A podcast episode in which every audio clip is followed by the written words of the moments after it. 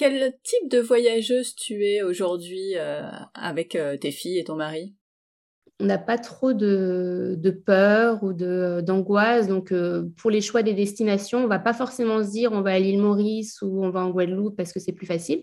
Et après, on essaye quand même euh, de combiner euh, le repos avec des jolis hôtels parce que moi, je, travaille dans l'industrie euh, hôtelière et j'aime, c'est quelque chose que j'aime, les hôtels. Donc, souvent, quand on va quelque part, on visite même des hôtels. Ça fait partie de la liste des, choses à visiter.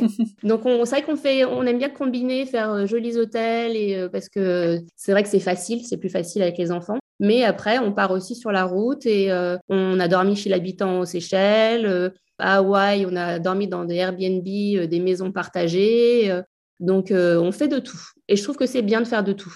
On voit quand même mieux le pays quand on quand on va pas dans des hôtels de luxe, il hein, faut quand même se le dire. Ah, ça c'est sûr. Qu'est-ce qui t'inspire quand tu prépares tes voyages?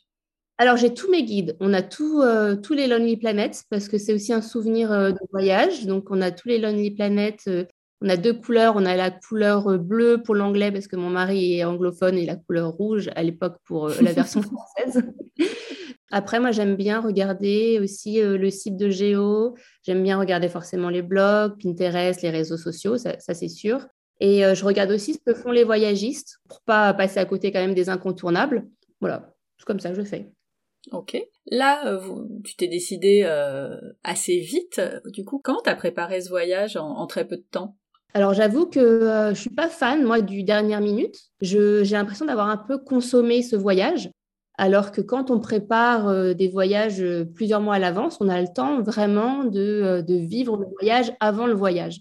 Moi j'aime bien même regarder des films sur la destination ou lire des livres sur la destination, en parler aux enfants, trouver des cahiers d'activité sur la destination. Enfin, ça, ça j'aime, moi, j'aime la préparation de voyage. Donc, c'est vrai que l'Égypte, j'ai trouvé ça très rapide. On a booké nos, billets euh, sept jours ou même six jours avant le départ. Ah oui. Oui, donc c'était vraiment rapide. Donc, euh, on a préparé, oh, bah, j'ai acheté le Lonely Planet. on avait aussi un séjour très court, donc c'est plus facile à organiser. On savait qu'on ne voulait pas louper les pyramides et qu'on ne voulait pas louper Luxor. Donc, c'est vrai que le, le, road trip était rapide et on n'avait pas forcément non plus cette urgence euh, d'aller à la mer parce qu'on vit en bord de mer. Donc c'est vrai que quand on va en Égypte, c'est quand même très bien d'aller euh, en bord de mer parce que les fonds marins sont fabuleux et j'ai eu la chance d'y aller moi déjà il y a plusieurs années pour le travail. Donc euh, c'est vrai qu'on n'avait pas forcément envie d'aller sur la côte.